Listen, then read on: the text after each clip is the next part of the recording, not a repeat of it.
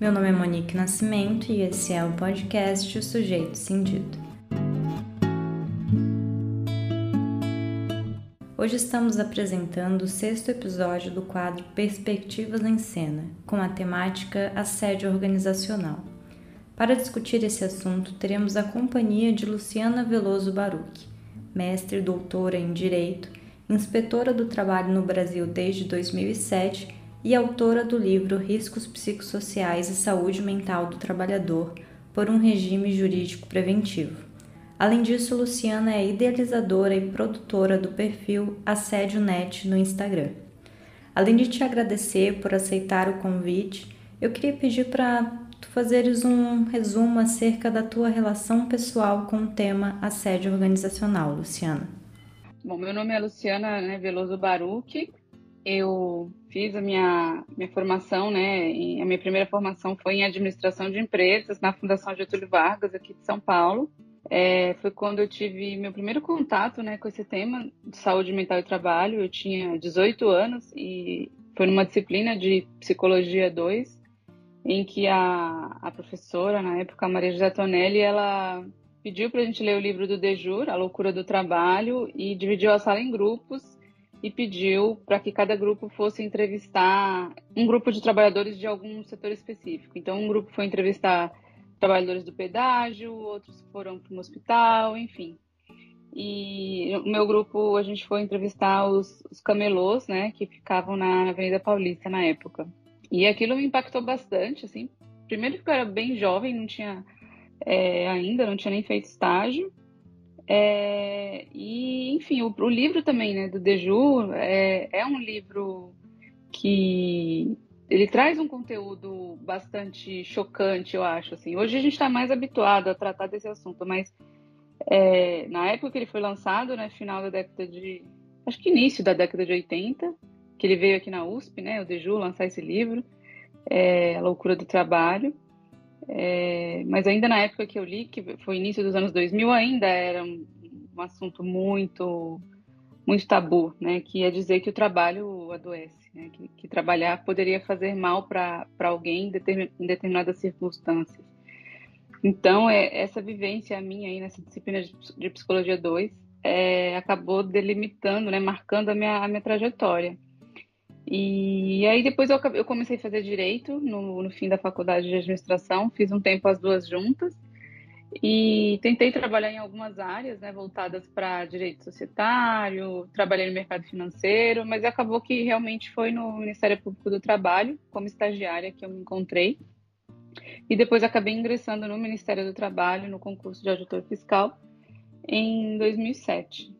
E aí, quando eu tomei posse e fui para Cuiabá, foi minha primeira lotação, é, em poucos, pouco tempo que eu estava lá, acho que dois meses, eu sofri assédio moral, né? Tive uma, uma experiência aí é, bem grave de assédio, assim, não vou entrar no assunto agora porque dominaria, assim, é, é uma história longa, mas para resumir, assim, eram três homens, três chefes, é, me assediando e eu realmente não queria aceitar é, fazer coisas no trabalho que eu achava que não eram seguras, né?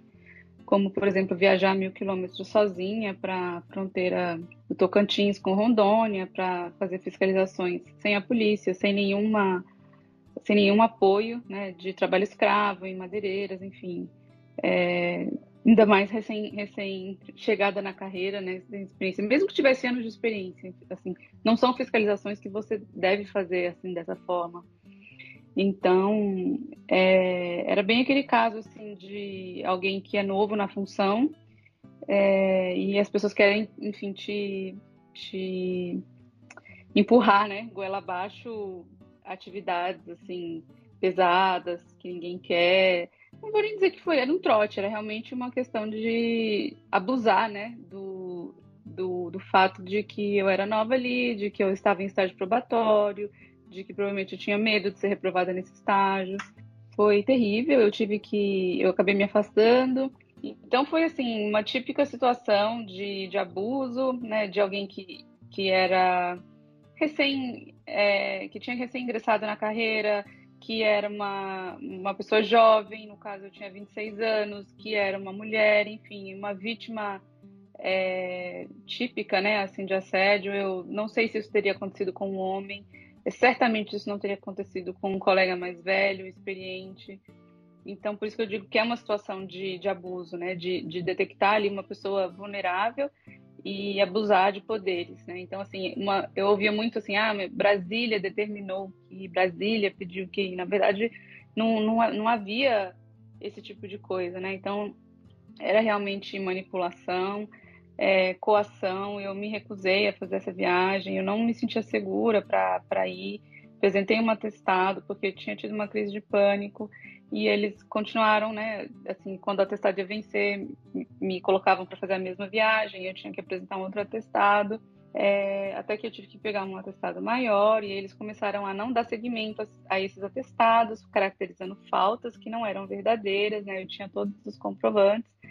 E aí, diante de, de todas essas faltas, é, sem que fosse instaurado um processo administrativo disciplinar, sem que fosse me dada a chance de me defender, né, assim, o, o, direito, né, que todo mundo tem nos processos, sejam judiciais, sejam administrativos, ao contraditório e à ampla defesa, que é constitucional. Não tive nada disso e foi, eu fui, foi decretado abandono de emprego. E aí eu perdi o cargo e fiquei é, um mês nessa situação, reclamando, mandando e-mail, chorando, mal, desesperada, deprimida. É, aí eles re, revisaram isso no mês seguinte, né, assim, por conta própria, porque acho que se deram conta né, de que aquilo tinha sido é, uma, uma ilegalidade né, é, enorme, assim, grave. E acabei tendo que ficar afastada um bom tempo, né, me tratando. É, não tinha condições de voltar ao trabalho lá. É, também não queriam me deixar remover por motivo de saúde administrativamente, aí tive que ingressar na justiça e conseguir isso é, na justiça, e aí demorou um bom tempo. E eu tive que ficar, mesmo retornando ao trabalho, um ano e oito meses, eu acho, depois de, de, que tudo começou, assim, por muito tempo eu ainda tive que fazer tratamento, né, é, médico e psicológico, para dar conta, né, desses, desses prejuízos.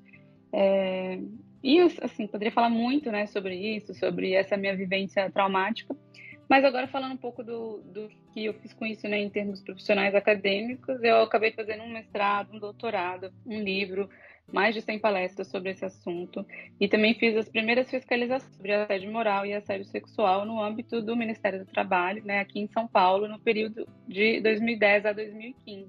Foi um período de cinco anos, que eu divido ele em dois, né? Uma primeira fase de fiscalizações que eu comecei assim de uma forma tímida. É, eu já queria fazer isso, eu estava estudando isso no mestrado e eu queria provar que era possível e ao mesmo tempo eu ouvia queixas de assédio fiscalizando outras questões, NR17, NR24, NR7, FGTS, enfim, questões as mais variadas, mas sempre apareciam queixas de assédio. Então, eu comecei a fazer fiscalizações de assédio de uma forma informal, no, dentro de fiscalizações relacionadas a outros temas. E aí, depois de um tempo, né, esse, essa, esse meu trabalho, ele começou a, a, a virar notícia, né? Os sindicatos começaram a, a, a tomar conhecimento de que eu estava fiscalizando esses temas, e aí começaram a surgir denúncias que estavam sendo trazidas para o Ministério do Trabalho pelos sindicatos. E aí eram denúncias mais graves, né, assim, complicadas, alguns temas bem pesados. E eram casos que o próprio sindicato já tinha sentado com a empresa, não tinha conseguido resolver no âmbito da negociação é, coletiva. E aí eu peguei alguns desses casos né, para fiscalizar. É, sempre fiscalizei tudo sozinha. Teve um deles que foi do Banco do Brasil que eu fiz junto com um colega, mas assim ele apenas foi comigo até o banco algumas vezes, porque eu não queria ir sozinha, queria uma testemunha. Mas eu que fiz todo o trabalho de oitiva das testemunhas, de lavratura dos autos de infração, de elaboração de relatório. Ele estava ali mais comigo, assim, para me dar um, um apoio, para não dizer que eu estava sozinha na fiscalização. Mas ele sempre trabalhou com construção civil e é engenheiro. E, enfim, a praia dele é atuar em outras, outras questões, mas ele fez comigo essa fiscalização que foi a maior de todas, né, a mais complexa, que rendeu ação civil pública, enfim, eu tive que comparecer à justiça como testemunha. É, foi um foi um caso bem bem sério. É, os bancários eles eram obrigados a cometer crimes, né, para bater as metas.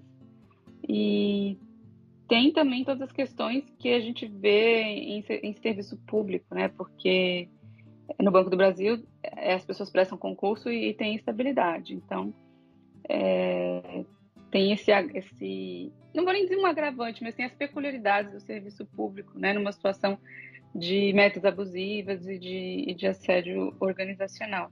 Então, essa foi a segunda etapa das, das fiscalizações que eu fiz. Eu parei em 2015 porque eu tive eu tive um aborto espontâneo, eu queria engravidar, já queria, queria ser mãe.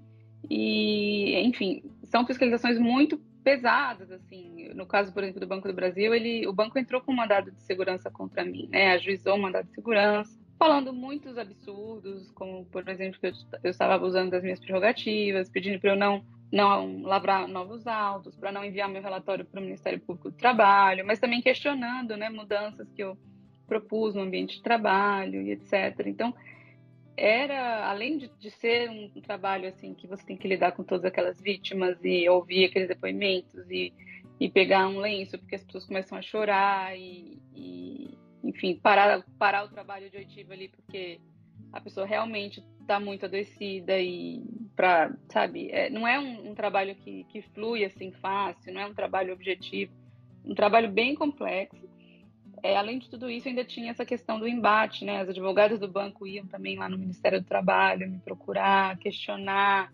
É, chegou ao ponto de uma colega minha advogada dizer que eu era persona não grata no Banco do Brasil, dentro do jurídico, porque eu tinha feito 24 autos de infração e os autos de infração, eles não eram multas muito altas, mas o que estava escrito neles, indo para o Ministério Público, provavelmente renderia, né, como rendeu uma ação civil pública que na época foi o maior pedido de condenação que eu já vi, né, que acho que era 440 milhões.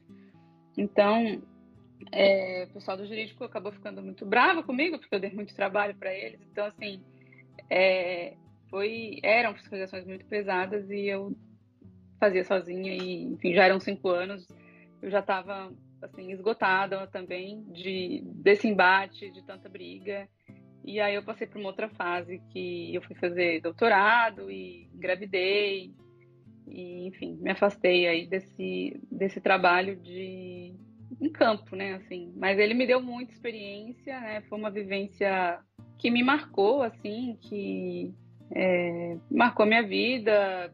Acho que a minha pesquisa acadêmica nunca teria sido a mesma se eu não tivesse tido esse esse campo aí de estágio, né, de de, de pesquisa, de, de conversar com todas essas pessoas, de viver o, o ambiente de trabalho, né? de descer num, num subsolo de um banco e ver que realmente existia um lugar chamado calabouço, em que os gerentes eram punidos, é, tirados da função de gerente e colocados na função de telemarketing, porque eles não estavam batendo metas, então eles eram colocados numa função que não era deles, ficavam o dia inteiro no telefone e assim, uma coisa é você ver isso na denúncia, outra coisa é você descer e você ver lá essas pessoas e você conversar com elas, você tirar foto e, e ter aquela vontade assim de, de, enfim, acabar com aquela injustiça naquele momento, mas você não pode, tem que fazer isso com o trabalho, enfim. Então, isso me marcou, me marcou muito, né? E agora eu estou fazendo um, um, trabalho no Instagram, né, mais recente.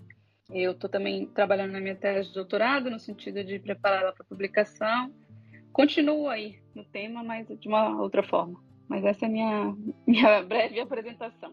E esse trabalho de preparar a tese para publicação, ele é bem intenso também, né? Mas acaba sendo muito mais gostoso do que, com certeza, as situações que tu vivenciavas. Eu, eu tô nessa etapa, assim, de preparar publicações da minha tese. É, Luciana, eu, assim, para situar os nossos ouvintes, eu queria saber se tu poderias falar um pouco, então, assim, do que seria o assédio organizacional, que tu já foste dando alguns exemplos no decorrer da, da tua história. Tá. Bom, o assédio organizacional é aquele tipo de assédio que ele é institucionalizado, né? Ele ele se caracteriza exatamente por uma política de gestão é, organizacional, né, de uma empresa, de um órgão, porque também acontece na administração pública. E ele, ele é caracterizada por metas que são impossíveis de serem atingidas, metas abusivas, é, mas não apenas, né? A forma de cobrança dessas metas também, muitas vezes uma cobrança é, vexatória, né? Uma cobrança que ela, ela é abusiva, é, comparações, é, rankings, exposição né, da, das pessoas, do rendimento das pessoas, de um rendimento às vezes não satisfatório, é, expor a pessoa de, de qualquer forma, é, ameaçar, né, ameaçar de demissão, isso é bem comum no setor privado e no setor público, o assédio organizacional, ele geralmente vem pela ameaça de um descomissionamento, né, se a pessoa tem uma função em, em comissão, em bancos públicos como Caixa Econômica Federal, Banco do Brasil, é, essa, essa ameaça de descomissionamento, ela é geralmente uma estratégia muito comum, né, de assédio organizacional. Então, assim, não é que a pessoa não possa ser demitida, ela pode, mas a ameaça constante de demissão, ela é uma, uma estratégia de, de assédio moral, né, e de assédio organizacional também, que está inserida dentro de uma, uma política de assédio organizacional, e isso, inclusive, o judiciário já, já reconheceu, né, existem vários acordos nesse sentido, que falam que a ameaça é, qualquer tipo, né, de descomissionamento, de, de demissão, é, enfim, de, de, prejudicar a pessoa de alguma forma, ah, eu vou, você não vai mais é, tomar conta desse cliente. Eu lembro de uma loja que eu fiscalizei que a ameaça era de transferência para uma outra loja. A pessoa trabalhava no shopping, é, numa região, um bairro que é né, mais rico aqui de São Paulo, e essa pessoa ela sofria constantes ameaças de ser transferida para a loja é, de, acho que era a loja de Guarulhos, que era uma loja que ficava numa região em que as pessoas tinham um poder aquisitivo menor e que, claro, a comissão dela seria muito menor. Então, não é só ameaça de demissão ou de descomissionamento, é qualquer tipo de ameaça de prejudicar a pessoa, né? De ela perder algum, algum benefício ou alguma coisa que ela tenha de bom ali no trabalho, seja um cliente, seja tá atender um determinado cliente, seja tá num, num, numa filial, é, enfim, o, o, qualquer exemplo que eu dê aqui, ele nunca dá conta né, da realidade do trabalho. E ele também nunca, nunca vai conseguir compreender toda a criatividade dos empregadores né, para fazer assédio organizacional.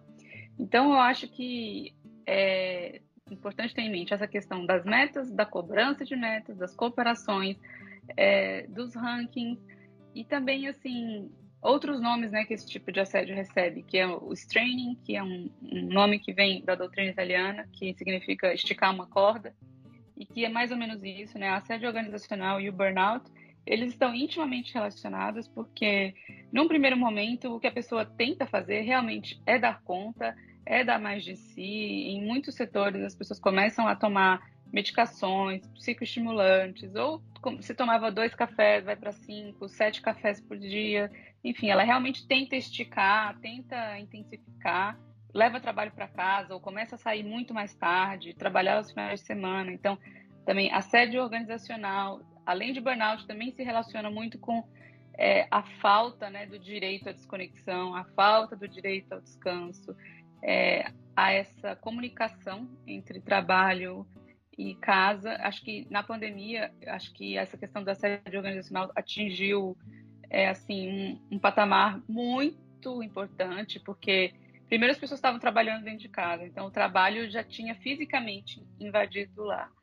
E segundo, é, o país passou a enfrentar uma crise econômica muito importante e as empresas, de um modo geral, queriam dar conta é, dessa crise de, né, de, de através de, de, de, formas, estratégias que envolviam é, mais trabalho, redução de custos com redução de pessoal, então é, menos pessoas fazendo mais, mais coisa, tendo que dar conta de mais mais coisas e ainda é, oprimidas pela, pela possibilidade de serem demitidas, né? Porque muita gente perdeu emprego na pandemia. Então, assim, é, foi uma um, acho assim um período muito crítico, né?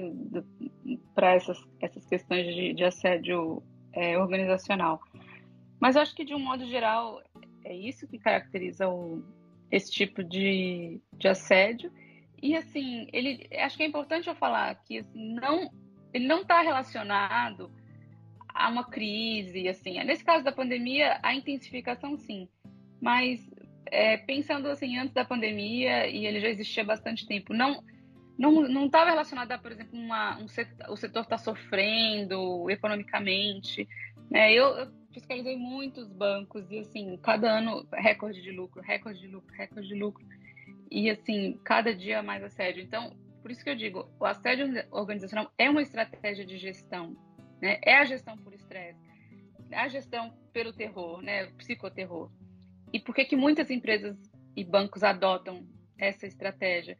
Porque como eu disse, no curto prazo, o que, a pessoa tenta fazer? Ela tenta aumentar a sua jornada, ela tenta usar né, substâncias para render mais, seja, seja substâncias lícitas ou, ou ilícitas, ela vai dormir menos, ela, enfim, ela vai tentar atingir essa expectativa irreal que ela é, que é colocada, até porque os, os seus pares também entram nessa nesse nesse jogo também de tentar atingir, então cria-se também uma competição exagerada, né? Então o assédio organizacional também ele se liga intimamente à questão do que, que o Deju fala, que é o cada um por si. Né? Ele fala o chacun por soi, que é uma das, das três das três dos três pontos que ele fala que ele que ele coloca como responsáveis para que hoje a gente tenha é, tantos problemas de saúde mental, né, relacionados ao trabalho, como a gente tem, para que esse assunto tenha virado uma uma epidemia, né, talvez, assim, acho que esse nome se aplicaria.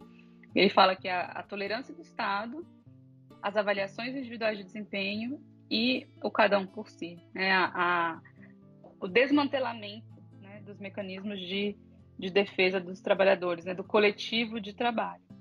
Então, e esse, e esse coletivo ele é desmobilizado exatamente pelas avaliações individuais de desempenho e pela, e pela competição é, exagerada. Então, é, o assédio organizacional ele trabalha com tudo isso, né? O dividir para dominar, as pessoas querem cada um salvar a sua própria pele, enfim, o que assedia hoje é o assediado de amanhã. É, a gente vê também o assédio em cadeia, então o gerente está ali assediando, por exemplo, os analistas, mas acima desse gerente você tem um gerente geral que assedia esse gerente. Então você vê aquele gerente às vezes praticando assédio e você acha que aquela pessoa é um monstro, mas quando você vê esse gerente numa ligação com o gerente geral, você vê também que ele sofre um assédio muito forte, muito pesado. Então é aquela coisa que vem em cadeia e realmente é uma, é uma política né, é organizacional, porque as pessoas vão saindo, vão sendo descartadas. Tem até um caso do Itaú que eu publiquei no Instagram há algumas semanas. E, enfim, o, o, o caso choca muito pelo fato de ser uma gestante que abortou na agência e foi obrigada a ficar para chegar para fechar o caixa. Mas na, na ação civil pública, né, a, a procuradora diz que várias pessoas que trabalhavam naquela agência ficaram doentes e foram demitidas.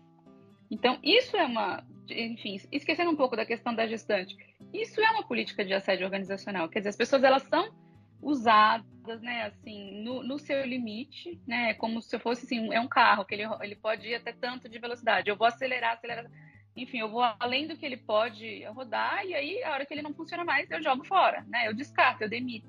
Demito doente? Demito doente, porque essas pessoas passam no exame periódico e elas não falam nada. E ainda que elas falem, não, não há ali muitas vezes uma pessoa disposta a ouvir, a registrar, a dar andamento, a dizer que essa pessoa não pode ser demitida. Então, assim, é um sistema que é, é feito do ponto de vista de monitoramento da saúde dos trabalhadores para não funcionar nesse sentido. Então, uma pessoa ser demitida doente, do ponto de vista de saúde mental, de um banco hoje no Brasil, é a coisa mais comum do mundo, entendeu? Acontece toda hora, né? Essa semana aconteceu um monte, na semana que vem vai acontecer. Enfim, é, é natural, é, é, é, frequente. Por isso que vale a pena, né? Porque tem um estoque, né? uma reserva de, de pessoas para serem usadas, exploradas nesse sentido. Né? Então, é bem complicada essa questão do, do assédio organizacional como método de, de gestão. É, é interessante assim quando a gente pensa no número de pessoas desempregadas ou em subemprego, enquanto reserva também dessa, dessa mão de obra que adoece, né, para continuar girando a roda.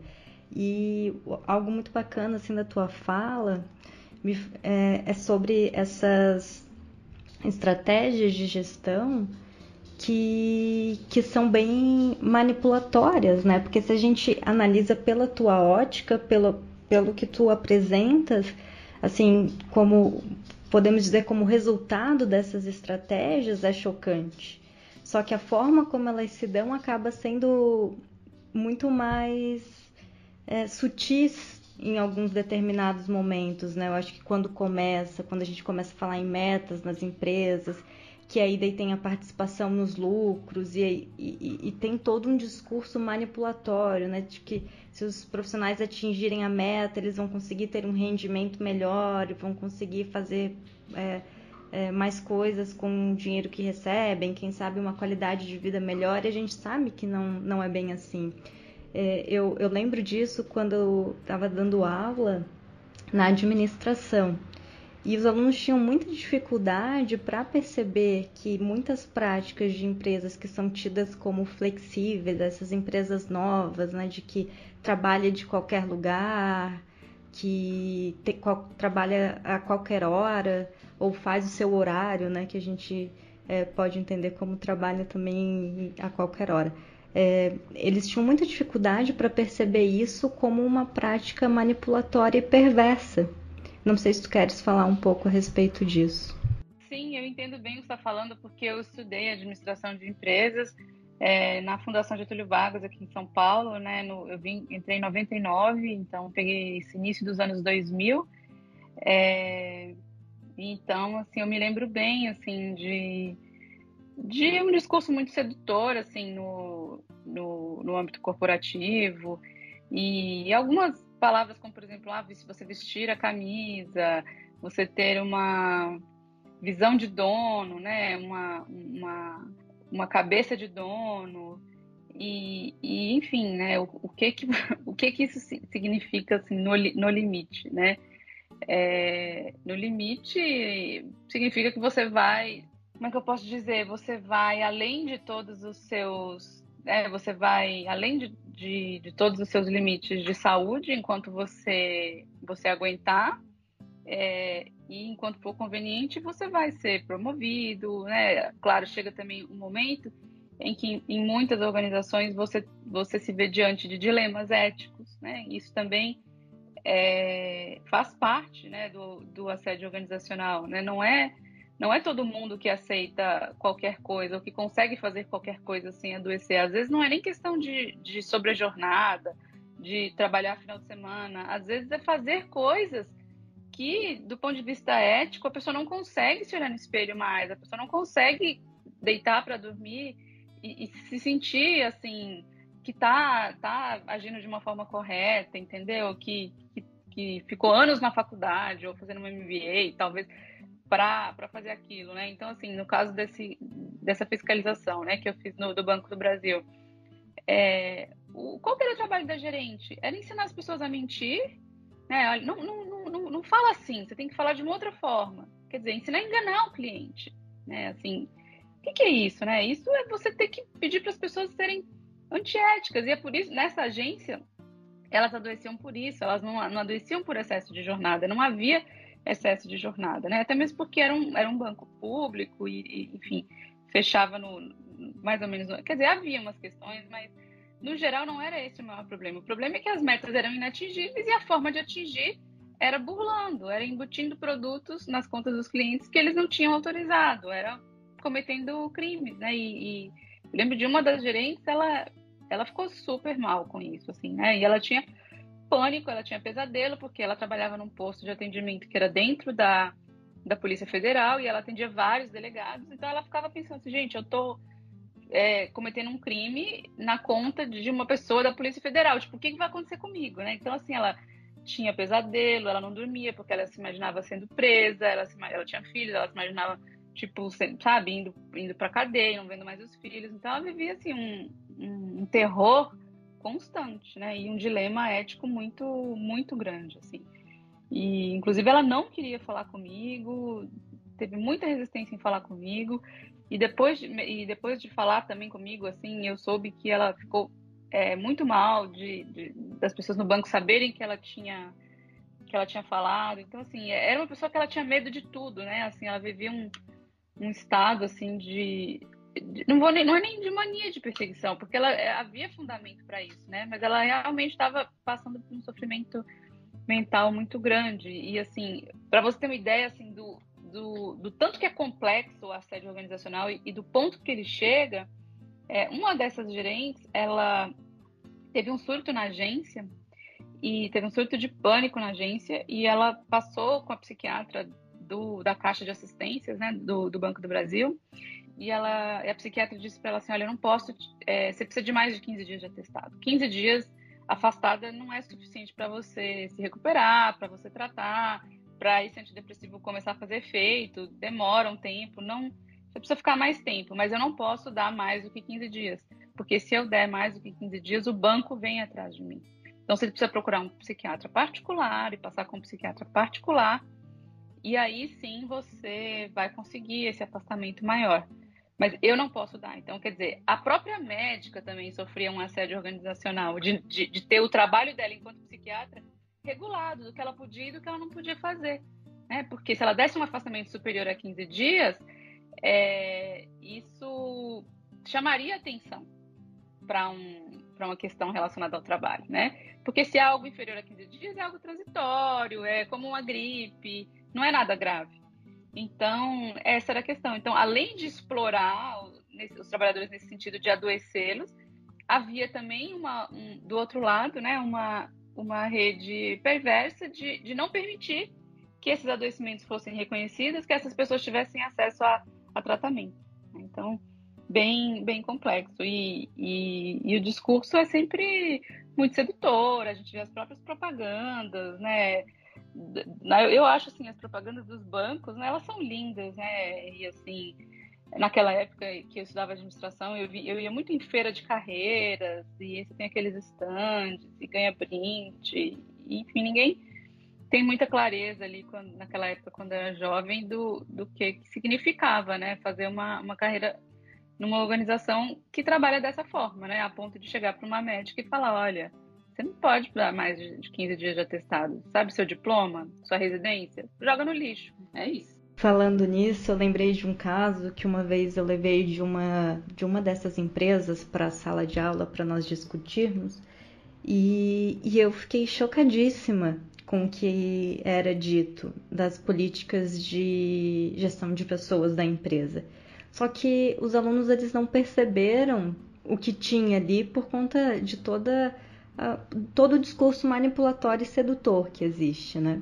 Então a gente começou a discutir sobre isso e sobre o quão grave e perverso é.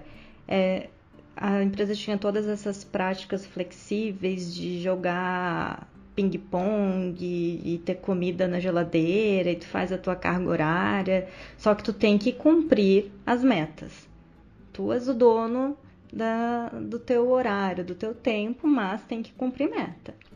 E, e uma das políticas deles de, de benefícios era, no caso de morte do funcionário, uma pensão de um valor é, para o filho durante um, um, um número de anos, assim, para ajudar na formação do filho.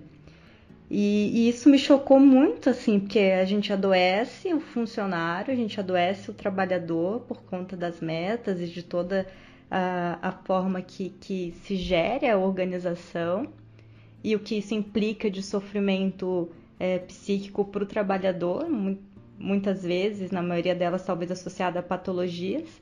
Nesse caso, se o trabalhador morrer, a família ganha um, um, um valor mensal para que ainda era, era bem baixo, para seguir a vida. É realmente, é realmente muito chocante, né? Porque é o tipo de, de benefício que você não quer precisar dele, né? Assim, e estatisticamente, se você for pensar, né, quando que uma pessoa jovem vai precisar de algo desse tipo, é, é algo bem, bem raro, né? Assim, agora, dependendo, né, das circunstâncias em, em que ela trabalha, isso não acaba que não, não é tão raro assim.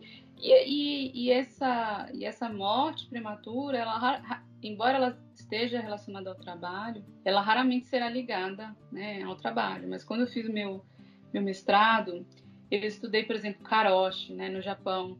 E vi que no, no Japão eles têm uma karoshi hotline, que é para que os casos de karoshi sejam denunciados que o karoshi é a morte por excesso de trabalho. E isso no Japão acontece muito, né? Muito, muito, muito. As pessoas realmente morrerem é, no trabalho. Eu estudei também é, o, o, quanto que é, algumas doenças cardiovasculares estão associadas, né, às questões de estresse, de e de riscos psicossociais no ambiente de trabalho. Eu até cito um desses estudos no, no meu livro e, enfim, é, a gente também não, não contabiliza, né, não faz autópsias psicológicas é, dos suicídios né, que acontecem.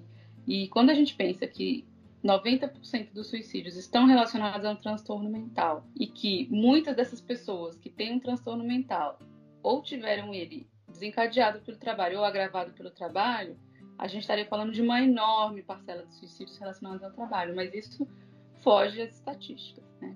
Então, assim, recentemente eu soube de um, de um caso, né, uma pessoa veio conversar comigo de um caso de uma, uma professora da USP que cometeu suicídio recente, e, e, a, e essa pessoa me disse, ó, ela sofreu bastante, muito assédio moral, ela foi reprovada no estágio probatório, é, de uma forma injusta, né? Assim, por perseguição, é, falou de várias coisas que ela passou, mas isso nunca vai ser relacionado ao trabalho, né? Fica, fica por isso mesmo. Então, na França eles fazem é, autópsias psicológicas, né? Esse, esse termo ele, ele é usado lá já há algum tempo.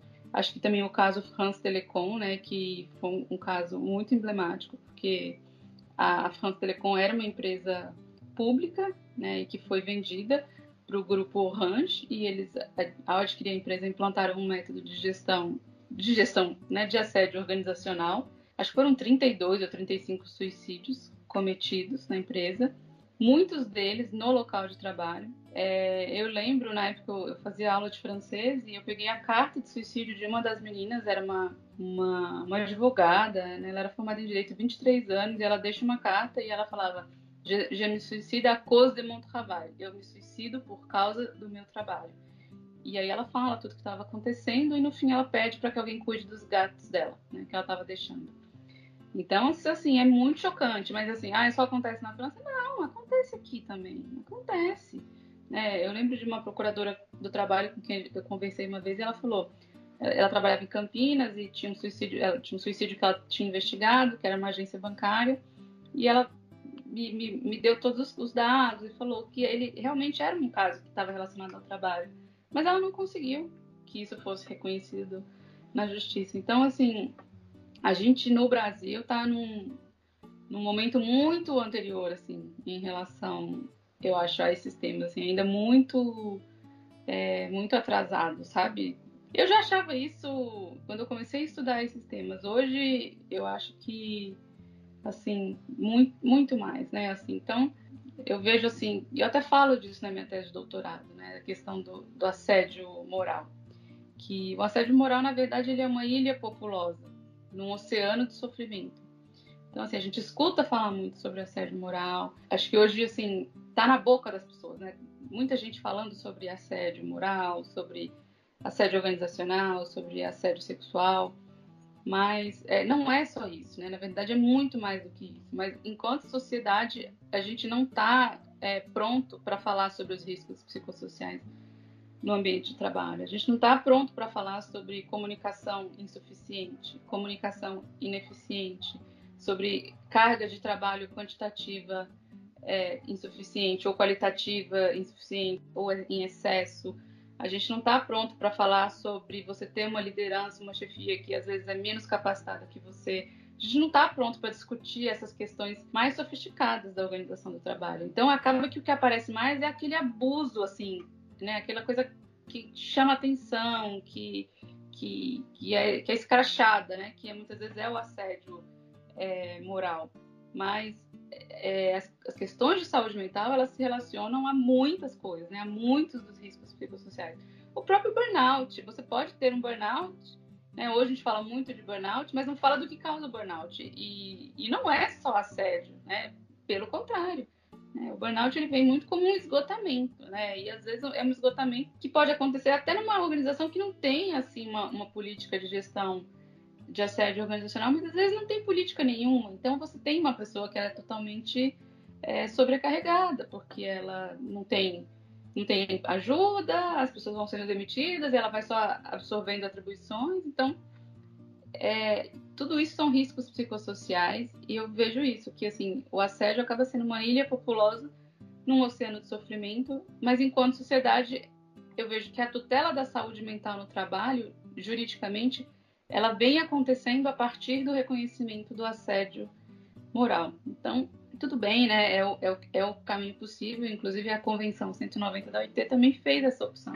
Né? Ela fala sobre assédio, é, fala muito bem sobre assédio moral, sobre assédio sexual, sobre assédio de gênero.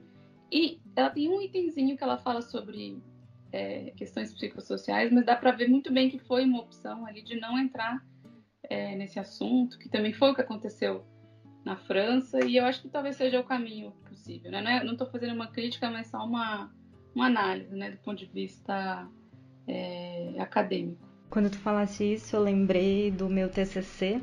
Eu fiz meu TCC é, sobre saúde mental do trabalhador de saúde mental e na administração, mas eu já trabalhava na saúde mental, então acho que eu fiz a graduação em administração, era administração de empresas, sem, sem muita perspectiva crítica, em psicologia organizacional, psicologia, a gente não teve psicologia do trabalho, teve só organizacional e a gente passou muito tempo estudando Pavlov e Skinner. É, outras questões não, não foram abordadas. E eu lembro que quando eu fiz o meu TCC foi autorizado é, pela organização a, a fazer, então realizei a pesquisa, mas quando os resultados surgiram, eu fui chamada pela chefia da chefia que queria que eu alterasse os resultados da minha pesquisa, porque achou que podia ter uma associação muito muito clara de onde eu estava falando e, e ele também poderia alegar algumas questões de assédio, assim, então ela tentou de diversas formas me fazer alterar o resultado da pesquisa. E aí eu lembro das discussões do Deju quando ele, inclusive quando ele comenta de que aqui é muito difícil fazer esse tipo de pesquisa é, com empresas, né? É, é, acaba sendo às vezes mais, mais fácil no sentido de apoio institucional quando acontece com sindicatos, a partir de sindicatos, mas nas próprias organizações tem bastante resistência. E nesse caso ainda era uma organização pública, é, a profissional que me chamou era uma, era uma profissional efetiva, e ainda assim houve uma pressão grande para fazer isso na minha pesquisa. É, é isso mesmo. A, a, a, nós, enquanto sociedade, ainda não estamos prontos né, para para lidar com, com esses temas, né? Eu cheguei, eu lembro nessa fiscalização do Banco do Brasil, eu cheguei a gravar uma hora de entrevista, que no final era para ser editada e daria mais ou menos uma meia hora de entrevista, em que eu contei todo o processo, né, para uma grande rede de televisão. E no final essa reportagem não foi ao ar, é porque ela esbarrou em interesses econômicos e o banco fazia muitos anúncios né, nessa rede de televisão e aí não era interessante né, bater de frente. Então, mais ou menos isso aí que aconteceu com você, né? Assim, não, você pode fazer sua pesquisa desde que ela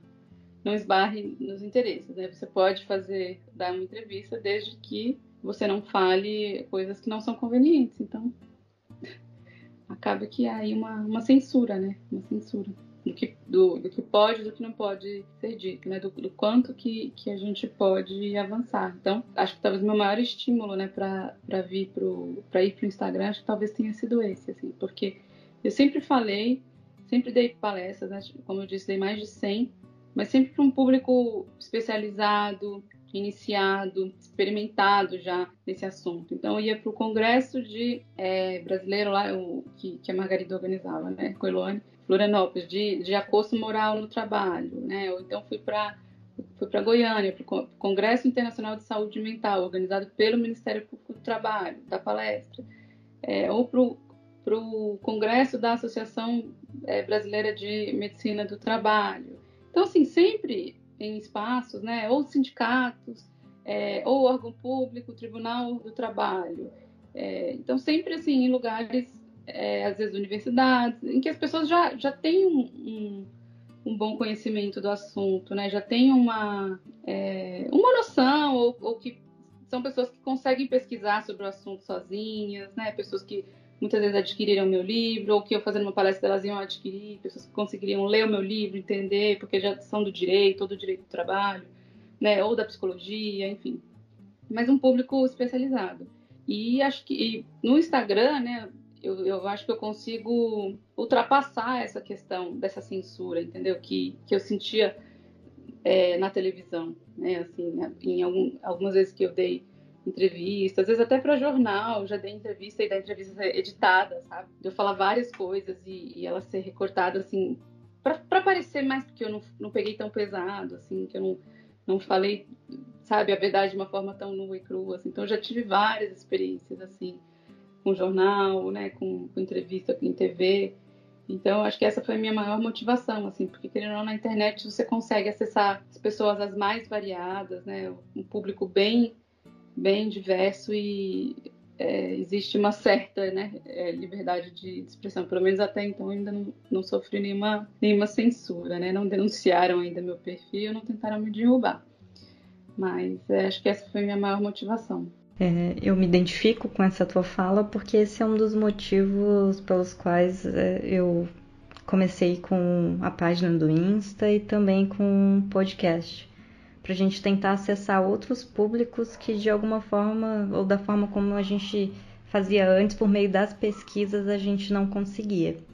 E eu sei que a gente já está falando um tempinho, mas eu queria conversar contigo sobre mais uma questão que aí vem muito da questão da minha vivência assim enquanto servidora pública e Inclusive, depois eu pedi exoneração durante o doutorado porque não me permitiram, não me permitiram a licença sem vencimento, mesmo sendo é, estando no estatuto de que era possível, né? O estatuto possibilitando isso, não, não, não me permitiram, então eu pedi exoneração para fazer o doutorado. Eu acabei não entrando judicialmente, porque naquele momento eu me encontrava numa situação de esgotamento, assim, absurdo por conta do, do que acontecia naquele ambiente de trabalho que era na saúde mental. A questão de adoecimento não era relacionada ao trabalho com os usuários do, do centro de saúde, de saúde mental, mas sim em decorrência da, do, do processo de, de assédio, que às vezes nem era direcionado a mim, mas que faz com que uma equipe toda adoeça. Eu também, quando eu passei por, pela situação de assédio, eu também quis pedir exoneração e, e eu não fiz isso porque o chefe da junta médica que fez a perícia, ele me disse assim, não, você não precisa pedir exoneração, você não está errada. E a pessoa que está lá te assediando hoje, ela, ela é um chefe, amanhã ela não está mais lá, enfim. Não, ele, eu lembro das palavras dele, ele falou assim, administração pública não existe, é uma ficção isso. E você não, você não pode... É, deixar a carreira, o seu sonho por causa disso, sabe? Eu lembro bem dele falando isso para mim, chamava Geraldo Pereira. Ele era um médico, editor fiscal, e na época ele era o presidente da junta médica. E, e eu nunca esqueci essas, essas palavras, sabe? Assim, mas se não fosse ele, talvez eu não tivesse aqui hoje para contar a história, porque eu poderia ter ido trabalhar com outra coisa. É, a minha decisão ainda foi pautada por alguns critérios racionais, assim, mas aí, passados alguns anos, porque eu pedi exoneração em 2017, e naquele, na, naquele tempo tinha uma, uma amiga minha que passava por um processo de assédio moral, que tinha também práticas de racismo, porque ela era negra, ela é negra, né? E, e, e a, a, gente começou a tentar fazer algumas gravações, mas também era difícil, porque quando as as circunstâncias aconteciam, a gente é, não, não necessariamente estava gravando. Uma delas a gente gravou, mas as pessoas que praticavam assédio eram, eram pessoas efetivas e sustentadas é, pelo maior gestor da, da instituição, da, da organização. E aí a gente ficou muito nessa de, de como lidar com isso, né? E eu lembro que eu ainda comentei com essa minha amiga para tentar procurar um advogado para saber como fazer, porque se tinha muito medo, medo do estágio probatório. E depois começaram a ocorrer ameaças de processos administrativos, especialmente para ela.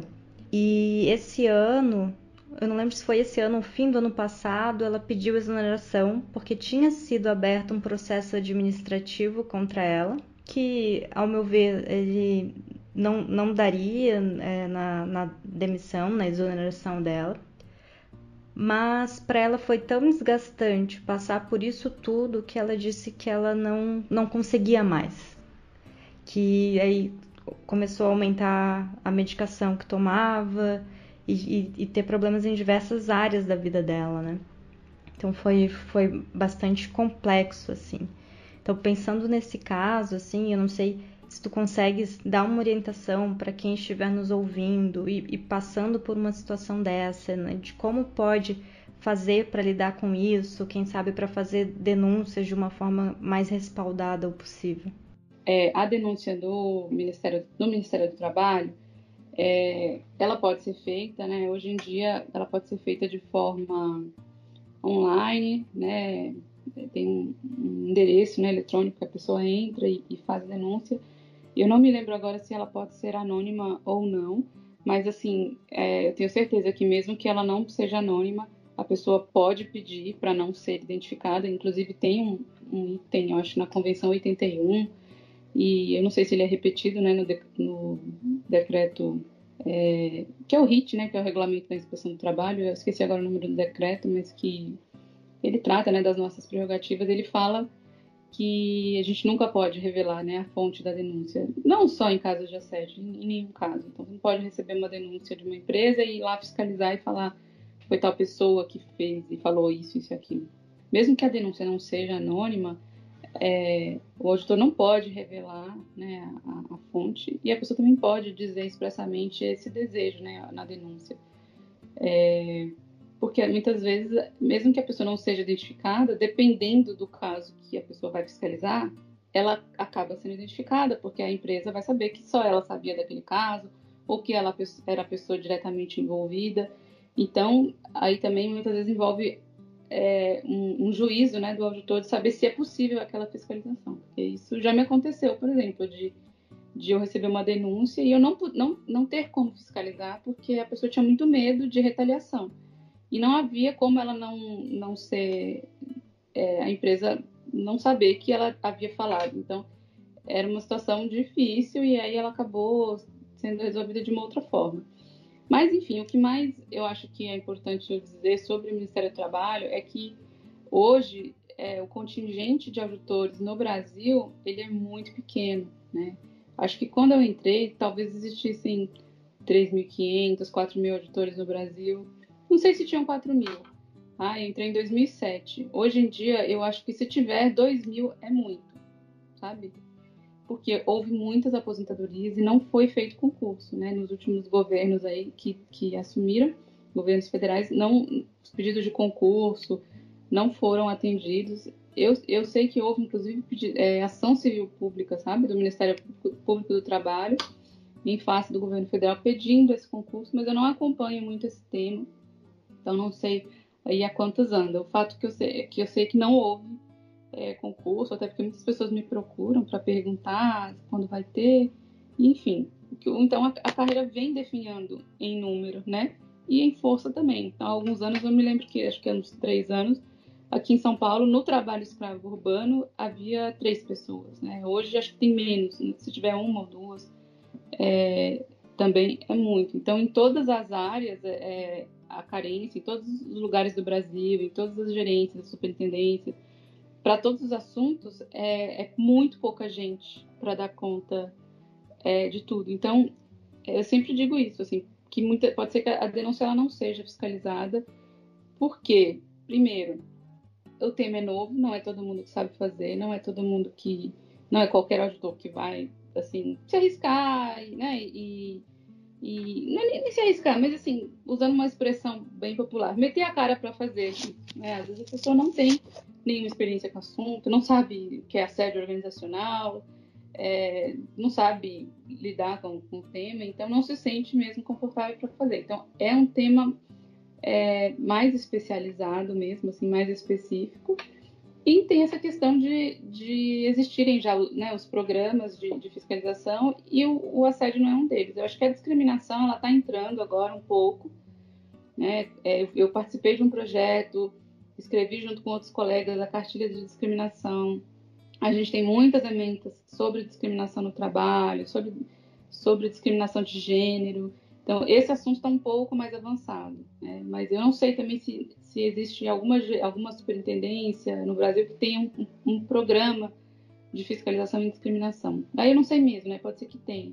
Mas em assédio eu acho que realmente não, não existe. Então, é, as nossas metas elas são inseridas nesses programas né, de fiscalização. Então, entra aí nessa questão. Existe, existem algumas pessoas que estão fazendo fiscalizações é, no Brasil, é, de alguns colegas, teve alguns, inclusive, que orientei na pandemia, né, contei das minhas experiências, participei de um seminário no passado só para carreira, em que eu apresentei alguns casos, mas, assim, é, não existe né, um programa e, não, enfim, tem, temos poucos auditores. Então, eu estou falando tudo isso porque, às vezes, a pessoa está ouvindo aqui o podcast e faz a denúncia, a denúncia não é fiscalizada, é, principalmente se às vezes ela está no interior, num local, sabe, numa cidade menor, certamente não vai ser, né? Assim, às vezes tem dois auditores na cidade, enfim, é, é possível que não seja. Né? Eu já vi casos de, de uma equipe de Brasília fiscalizar assédio sexual, fiscalizar, é,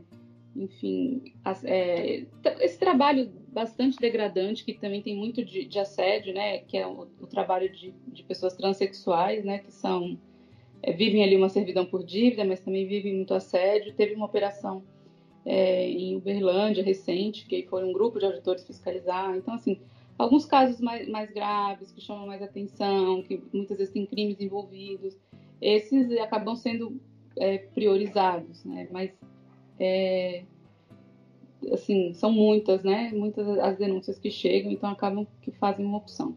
Agora, se a questão ela é coletiva, né? Se ela se é uma questão que ela diz respeito a direitos coletivos, né? Quer dizer, tem mais de uma tem uma coletividade. Então, o que é uma coletividade? Trabalhadores de uma mesma empresa é uma coletividade. Trabalhadores de um setor dentro de uma empresa é uma coletividade. É, mulheres é uma coletividade. Então, assim, se a gente está falando de, uma, de direitos coletivos ou de direitos difusos, por exemplo, é, o meio ambiente de trabalho, no caso, é um direito difuso, porque é um direito de todo mundo, né? É um direito, não é, não é meu ou seu, ou da minha filha, ou do meu filho, é um direito de todo mundo, né? Então, assim, o meio ambiente de trabalho, ele tem que ser saudável, né? Ele tem que ser saudável para todo mundo, porque a partir do momento que eu tenho uma doença do trabalho, que eu tenho um acidente do trabalho, toda a sociedade paga essa conta. A minha família paga essa conta, se eu me afasto, se eu cometo suicídio por causa do meu trabalho, enfim. Então, o meio ambiente do trabalho sadio, ele é como o meio ambiente, né? Ele é como o Parque do Ibirapuera, ele é um direito de, de todo mundo, não é um direito só de quem trabalha. Então, se a gente está falando de direitos difusos, e aí, no caso, qualquer coisa que diga respeito a riscos psicossociais no ambiente de trabalho entram nesse, nesse, nessa categoria, no meu ponto de vista, coletivos, difusos ou individuais homogêneos, então, assim, o que, que seria um, um, direito individual? Por exemplo, o FGTS é um direito individual, mas ele é um direito que ele também é de, de, de outras pessoas. Então, isso aí seria um direito individual homogêneo. Nesses três casos, a gente está falando de competências do Ministério Público do Trabalho, né? competências previstas, é, eu não sei se é na Lei de Ação Civil Pública ou agora se é no Estatuto do Ministério Público, eu já me esqueci. Mas, enfim, é a competência do Ministério Público, não só do Trabalho, né, do Ministério Público Federal e do Ministério Público dos Estados, que são os direitos difusos, coletivos, individuais homogêneos, mas se, se, são direitos trabalhistas, né, que envolvem as relações de trabalho, eles são da competência do Ministério Público do Trabalho. Então, essas denúncias também podem ser feitas no Ministério Público do Trabalho, eles também admitem denúncias online, é, anônimas, inclusive, e, eles, e o Ministério Público do Trabalho é um órgão que tem, é mais estruturado, né? Assim, então eles têm a Cor de Igualdade, que é uma coordenação nacional que cuida dessas questões de discriminação e de assédio. É, eles podem fazer um procedimento investigatório e entrar na justiça contra essa empresa, né? eles podem chamar a empresa para firmar um termo de ajustamento de conduta. É, então, é, também é uma outra possibilidade, mas aí tem que estar dentro, né? Não, não pode ser assim uma questão eu e o meu chefe só assim, um assédio ali, uma coisa muito, muito pessoal, né? Porque aí seria, seria o caso da pessoa realmente contratar um advogado e ela processar a empresa. Então, o Ministério Público ele vai atuar em questões que são mais coletivas, né? Até porque é, o dano moral que é pleiteado numa ação civil pública trabalhista é o dano moral coletivo. Então, esse valor não vai ser revertido para aquela vítima, ele vai ser revertido para um fundo, por exemplo, fundo de amparo ao trabalhador, ou para o fundo da, da criança e do adolescente, no caso de trabalho infantil, né? Então, não pode ser uma questão individual, né? Uma questão de assédio moral individual, de assédio sexual individual nesse caso. Aí a pessoa realmente tem que procurar um advogado E o que eu recomendo, né, para qualquer pessoa que passa por assédio moral, assédio sexual, é, no caso de assédio sexual é um pouco mais difícil, eu sei, né? Já lidei com várias vítimas, assim, auxiliando. É difícil muitas vezes a pessoa ter prova, né? Assim, é, conseguir comprovar, principalmente quando acontece às vezes uma única vez, uma coisa muito grave, né? Ela não está preparada para registrar aquilo de forma alguma, né? Como um caso recente aí que de uma conhecida num, grande banco que ela foi coagida, né, no elevador, é, é uma advogada, trabalhava no jurídico do banco e o diretor é, queria que ela fizesse sexo oral, fez gesto e, e pediu, né, é, literalmente para que ela fizesse fizesse sexo oral é, nele. Então, é, ela não tinha, não tinha como filmar ali, né? Ela até fez a denúncia né, no, no banco e descreveu o horário, enfim, tudo, e o banco disse que não conseguia investigar nada, que era só um caso entre, entre os dois. Mas ela ainda falou para mim, eu acho que ter, tem câmera no elevador, né? Se eles quisessem investigar melhor, eles conseguiriam, mas ela achou que não havia vontade política, né, de olhar para o assunto e aquilo que a gente já falou antes, né? Assim, nós, enquanto sociedade, que se você entra na página desse banco, o que eles falam sobre assédio moral e assédio sexual é mais bonito do que a Convenção da 190 da OIT, sabe? Assim, é, é, é muito bonito o que eles falam. Mas é, é só para falar, entendeu? Assim, não é. Ah, se for para investigar, para punir, para não, para isso a gente não está pronto. Então, realmente, é, é uma hipocrisia mesmo. É um, é um é que nem há 20 anos atrás eu fiz um, um trabalho sobre responsabilidade social, né? Eu fazia administração e fiz um, um PIBIC, que era um, uma iniciação científica né? sobre responsabilidade social. E eu me deparei muito com isso, assim, com empresas que tinham institutos, que tinham fundações, mas que se você fosse questionar, né? Eu lembro, eu fui assistir um seminário no Instituto Etos, né? E eu lembro de uma palestra da Miriam Leitão e ela falando exatamente sobre isso. Se você for questionar o Bradesco se ele faz ação social, ele vai te falar da fundação. Mas se você perguntar sobre Belo Monte, que ele financiou, o impacto ambiental, a, empresa não fala sobre isso. Se você pergunta da Usiminas se ela tem, né, se ela faz alguma coisa no terceiro setor, ela vai te mostrar o instituto e tudo que ela fez, e, enfim, a vida de quantas é, crianças, enfim, não sei qual é o projeto deles, mas o, né, quantas pessoas ela já ajudou, etc. Mas se você perguntar sobre esquema de corrupção do mensalão, Valério Duto, a empresa não fala sobre isso. Então, é, é muito, né, falar sobre assédio no site do banco, ter um documento, ter uma política, entre aspas, é muito mais por uma questão de atender uma expectativa social, né, ter um instituto, ou ter uma fundação, ou, enfim, do que propriamente de dizer, olha, eu tenho uma postura ética responsável, que começa, entendeu? Começa por dentro de casa, que começa pelos meus próprios empregados, né, assim, é, e isso eu não vejo, né? Essa, essa unidade no discurso. É mais um, fazer alguma coisa porque hoje é exigido que se faça.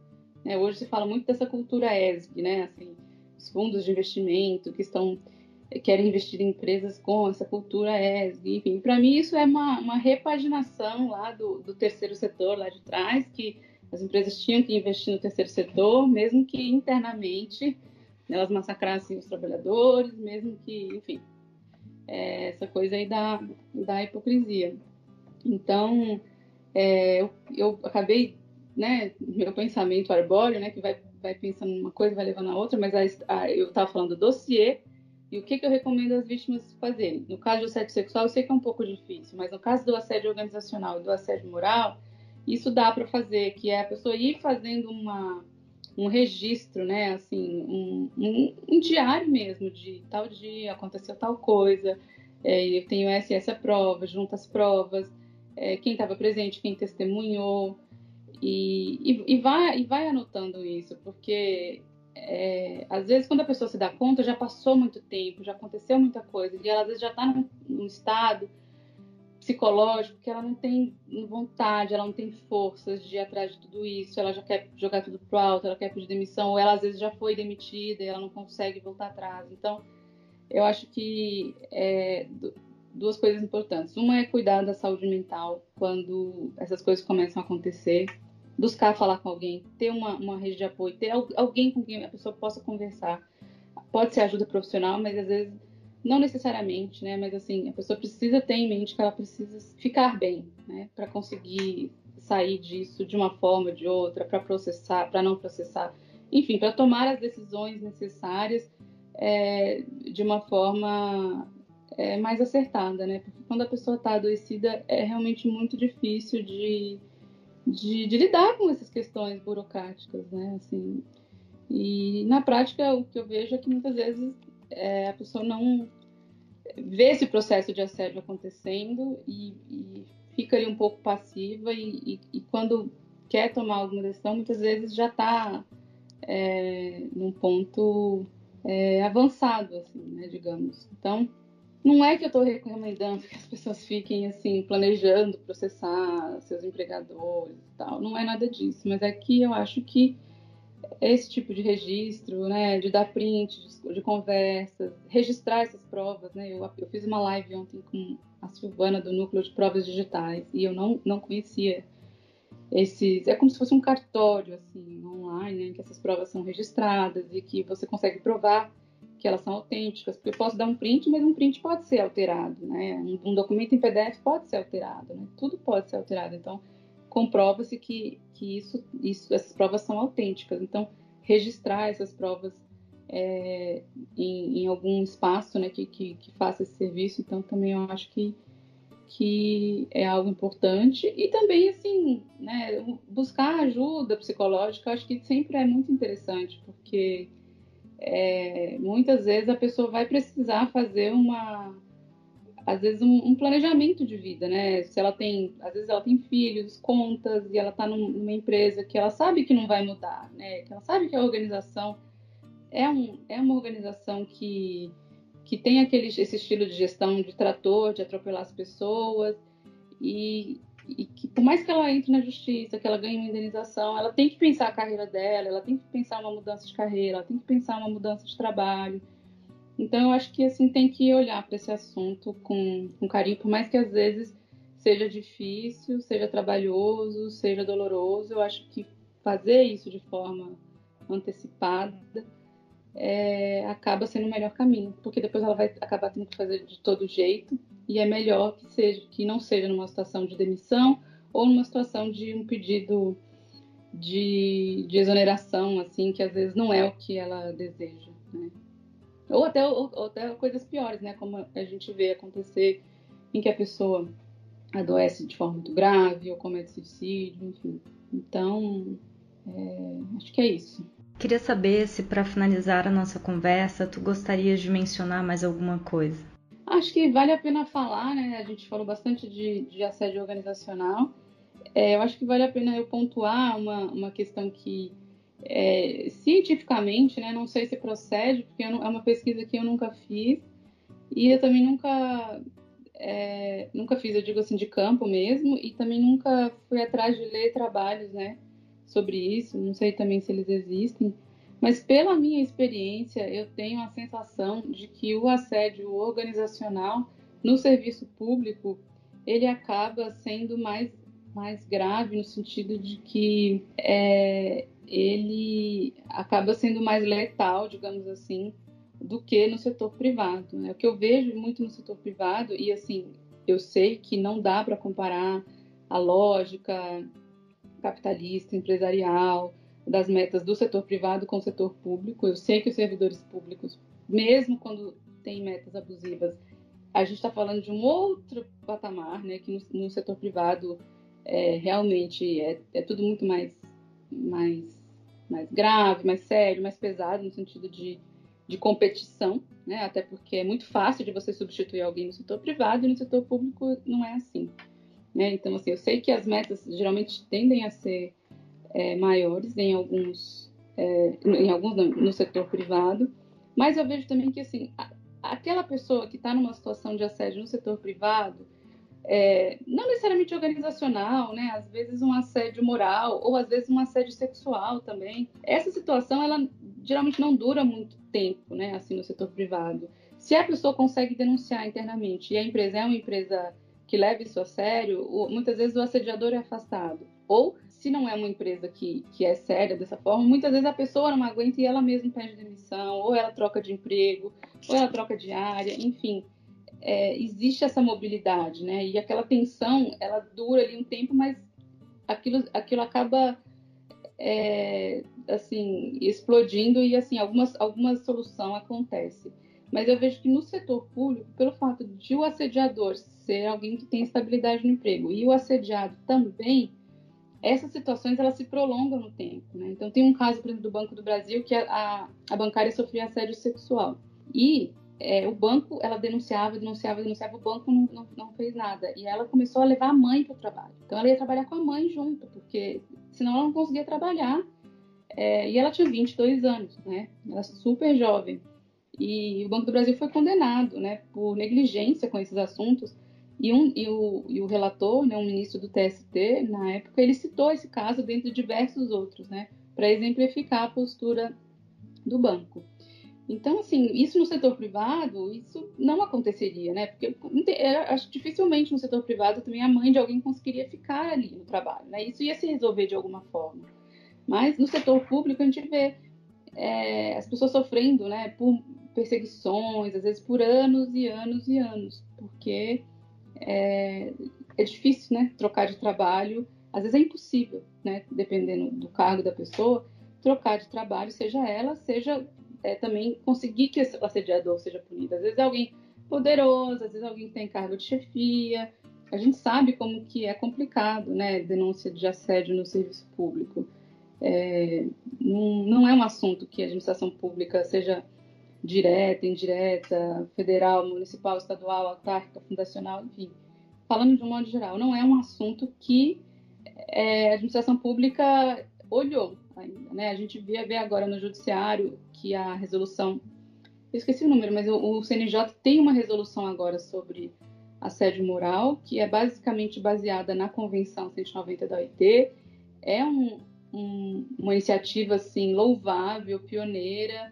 É, a Semana de Prevenção de Combate ao Assédio Moral ela está sendo implementada nos, nos, tribunais, mas assim é o judiciário, né? O, o serviço público ele é gigante, né? A gente fala desde escolas públicas, né, até um hospital público. É, nossa, eu recebo muitos casos aí no, no Instagram das pessoas me contando. É, enfim, é, serviço público a gente está falando de um universo, né, muito muito grande e, e esse assunto é um tabu, é, é, velado.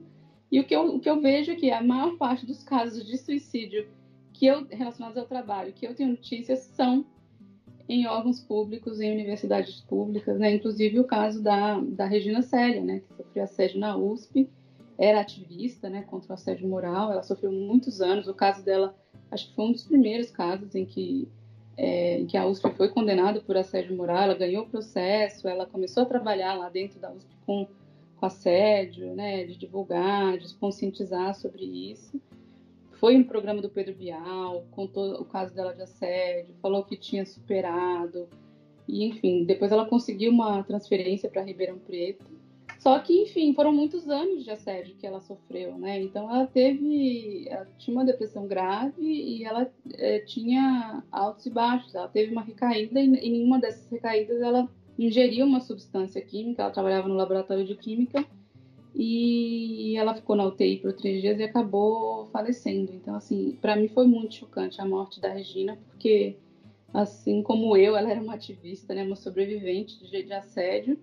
E eu cheguei no congresso em Florianópolis e tinha um telão com o rosto dela, uma frase, e eu não entendi o que tinha acontecido, né? Eu fui conversar com as pessoas e eu fiquei sabendo que ela tinha se matado. Então, isso para mim foi muito impactante. E, enfim, eu sei de vários outros casos também de tentativas e de, tenta e de tentativas que se consumaram, e a grande maioria delas é no serviço público, porque são situações que perduram né.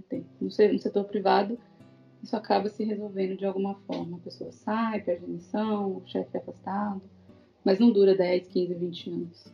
É, como no serviço público a gente também tem a questão da, da estabilidade, muitas vezes é, isso pesa muito, né? Até na hora de, inclusive de quem sofre o assédio, na hora de, de tentar um outro emprego ou de, de pedir exoneração. Eu acho que, que a questão da estabilidade nesse sentido, ela, ela acaba é, tendo um peso para a manutenção de algumas situações, né? Para que a pessoa é, se mantenha no emprego e, e continue sofrendo o assédio, até porque é, Se a gente olha para a situação econômica do país, não é muito fácil sair de um trabalho, pedir exoneração, tendo, sabendo que tu tinhas estabilidade, né? E vai, vai pro vai para instituições privadas e tu não sabes o que vai acontecer, né? A tua vida já tinha sido programada com uma certa estabilidade enquanto tu quisesse continuar naquele lugar.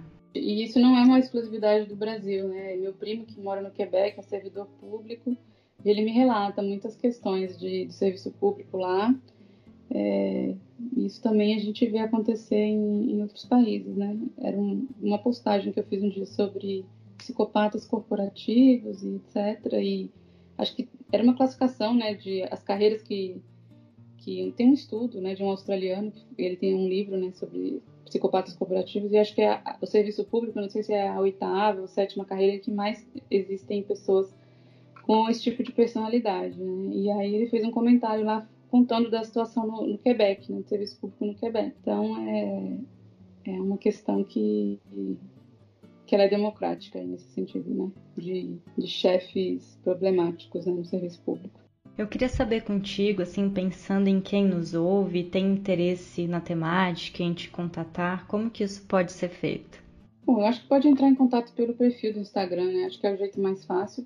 Mensagem lá por direct. Eu tenho todas lá, assim, é, respondo na medida do, do possível. Acho que é o jeito mais fácil. Luciana, mais uma vez eu agradeço o aceite e disposição em discutir esse assunto e aos nossos ouvintes eu encontro vocês nos próximos episódios. Até mais.